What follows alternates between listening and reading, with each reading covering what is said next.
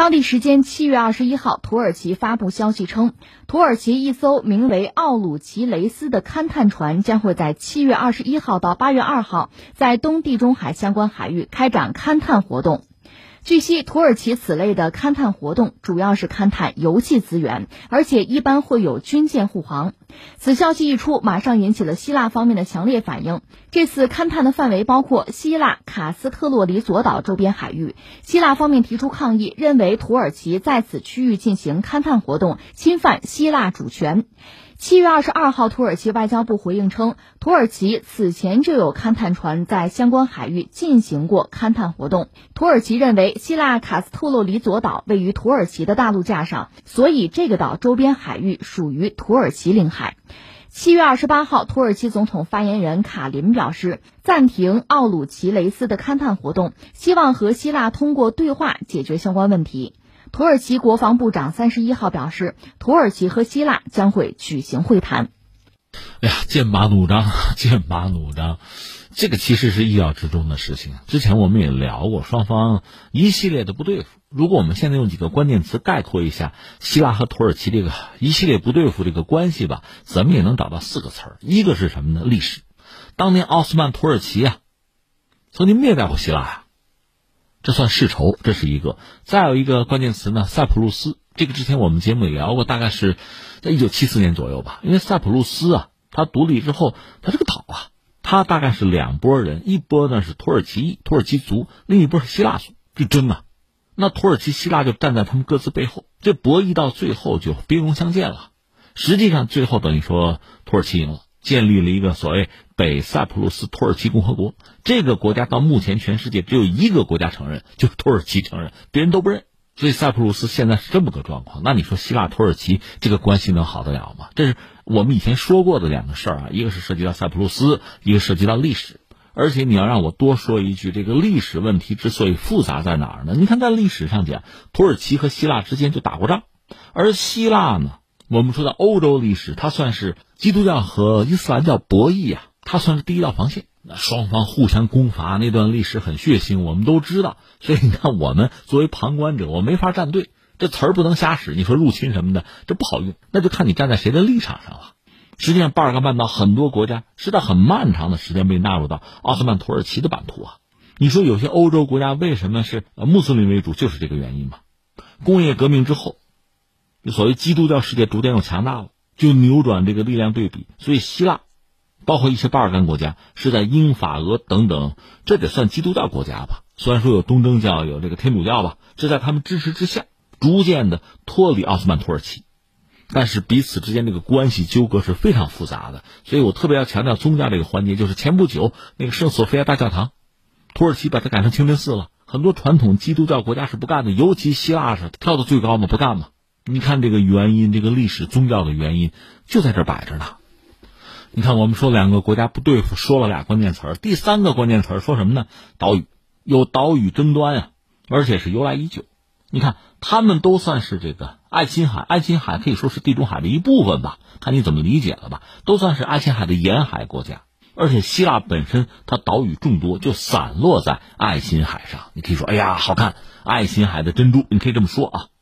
但是就临海的纠纷来说，双方那矛盾就不断，而且很早就有这个纠纷。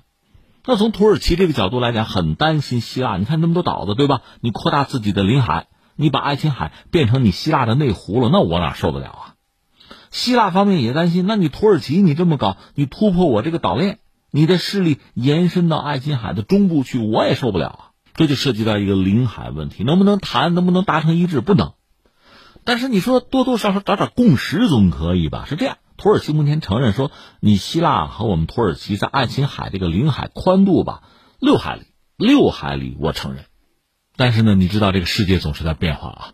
一九九四年的那个海洋法公约生效，我顺便说一句，美国，美国就很有意思，他动不动就是拿一个什么世界警察呀，什么海洋霸权，拿这么一个角色啊，他自居。他指手画脚，但是联合国海洋法公约他并没有加入。实际上，美国政府呢当时想加入，但是国会不同意，觉得吃亏，就没有加入。到了希拉里·克林顿做美国国务卿的时候，可能又动心思要不要加入，因为你加入海洋法公约之后，那你话语权就更大了。但实际上到现在没有加入。然后他还老拿这玩意儿跟别人说事儿的，很可笑哈。那我们翻回来说，有这个海法公约，一九九四年的时候生效，希腊呢签了，土耳其不签。按照海法公约吧，每个国家有权确定自己领海的宽度吧，应该是从这个公约确定的那个基线从那儿量起往外推吧，不超过十二海里的界限，呃，最多十二海里，这就是领海啊。公约生效之后呢，希腊方面就说这样啊。我们保留把领海宽度延长到十二海里的权利。你看，土耳其认那六海里，但是希腊说：“你看，我加入海法公约了，十二海里可以啊，我们保留这个权利。”土耳其一听，那哪行啊？坚决反对，不接受。你说为什么呀？人家土耳其也是算账的，很仔细。土耳其这样说：“说你看啊，我算了笔账。”如果我们在爱琴海领海宽度都是六海里的话，那么希腊呢，它领海面积占到爱琴海的百分之四十三点五，哎，有零有整。那土耳其呢？土耳其是百分之七点五。你说这么话，土耳其也很少是吧？但是公海面积大呀，公海面积百分之四十九，公海面积大家都可以去嘛，这土耳其能接受。如果希腊在爱琴海的领海宽度呢到十二海里，因为希腊在爱琴海有很多岛啊。那么，希腊的领海面积会占到爱琴海多少呢？百分之七十一点五。我们土耳其的领海面积百分之八点八。那么，公海面积是百分之十九点七。你按土耳其这么一算，你也明白了。这么一搞，就是如果说希腊真把自己领海推十二海里的话，那爱琴海确实基本上就是希腊他们家的了。这土耳其坚决不干这个。这就涉及到你说岛屿也好，领海也好，纠纷啊就在这摆着呢。还有关键词吗？还有第四个是什么呢？这你能猜到吗？就是油啊，油气资源啊。话说，在二零一零年，美国的地质调查局发布了一个报告，说呢，东地中海啊有一个黎凡特盆地，那可能可以开发十七亿桶石油，还有一百二十二兆亿立方英尺的天然气。哇，大宝藏啊！二零一五年呢，意大利有一个石油公司，在东地中海。埃及近海地区发现，就是地中海海域当时最大的这个天然气田，你看油气资源在这摆着，谁不想要啊？所以东地中海沿海的一系列国家对这个地方那都是垂涎三尺啊，包括土耳其也希望能在这儿分一杯羹，但实际上很难，一个它离得相对远，再就是它和这个，呃，首先是和希腊了，包括和这个塞浦路斯也没有就领海的范围、海上专属经济区啊。怎么开发油气资源啊？没有达成一致，而且土耳其出手很硬的。那一招一式，我们节目也关注过。你看，他现在本来出兵是在叙利亚，然后呢，和利比亚那个民族团结政府签了个约。那个民族团结政府呢，承认土耳其的一些利益，在东地中海可以开发嘛，双方合作嘛。所以土耳其必然要保利比亚这个民族团结政府不倒。他甚至直接就出兵了。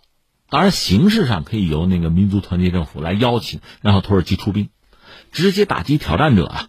我们知道利比亚内战呢，这个民族团结政府的敌人就是哈夫塔尔那个国民军，土耳其直接出兵了。叙利亚本来的内战，各方势力都在施加自己的影响力，土耳其直接下场了。这样你说局面虽乱吧，但是两大阵营也看得很清楚。就土耳其这边呢，就是包括利比亚那个民族团结政府，还有谁呢？可能有意大利，因为都是冲着游戏资源去的。至于哈夫塔尔那个国民军那边，那那人就多了，包括俄罗斯，包括埃及，啊，沙特，沙特本身是中东啊很多国家的头啊，海合会的头嘛，所以后边一帮国家，另外呢，甚至包括以色列，这都是站哈夫塔尔的啊，站到这个土耳其对立面去了。所以你看，这个土耳其是以一敌多，啊，谋也不惧，是 这么一个状况。所以你看，土耳其呢在叙利亚用兵，这个可能是大头啊。另外呢，在利比亚也出了兵。也参战，战事也一直没有停。前不久我们关注，就是说土耳其在利比亚的军事基地、防空阵地啊，甚至包括这个军方高官遭到了不明身份的飞机的反复轰炸，损失惨重。说不明身份吧，其实我估计咱们知道不知道，猜就是了。土耳其未必不知道，但是呢，可能不好挑明，因为一旦挑明呢，那就是大国之间直接对抗了，所以只好忍了。但是估计报复的手段也未必没有。不过话说回来了，在利比亚打仗，我是图什么呀？我为什么不就是东地中海的这个资源吗？怎么搞呢？派勘探船呀，那这个直接在海上就和希腊较起劲来了。其实双方在海上搞军事演习都搞过，所谓剑拔弩张呢。目前的状况，美国好像和希腊还联合搞了军演，这个土耳其肯定是不舒服。但是美国土耳其的关系吧，说这斗而不破吧，没有彻底撕破脸。而且最新我看到的消息，土耳其是从俄罗斯买了 S 四百防空导弹，美国再三警告不让他买，买了就要制裁，甚至 F 三五那个飞机也不卖了。本来土耳其应该是买一百多架美国的 F 三五，而且土耳其在整个这个计划之中呢，还是个很重要的角色。现在估计完全已经撕破脸了。那批飞机呢，是美国空军直接接收了，这样连带着土耳其海军的那条轻型航母啊。其实他就是根据西班牙那个胡安卡洛斯一世，哎，这名字熟是吧？哎，根据那个船那建造的航母，连固定翼的战斗机也没有了。现在我们看到就是这么一个状况。但是最新的消息又说什么呢？说土耳其可能把 S 四百导弹的一些资料给美国人，提供给美国人了，这就是缓和双方的关系吧？想左右逢源吗？这俄罗斯肯定不高兴了，但是美国因此可能也不会对土耳其有太多的刁难吧？因为美国现在确实也是自顾不暇。但正是因为美国自顾不暇呀、收缩呀，所以土耳其和希腊之间有没有可能真的爆发军事冲突？这个可能性真的是存在的。那你说一旦打起来会怎么样呢？呃，总的来说，土耳其肯定是占优。从军力上讲，从国家的这个动员能力，它毕竟是一个八千万人口的大国呀。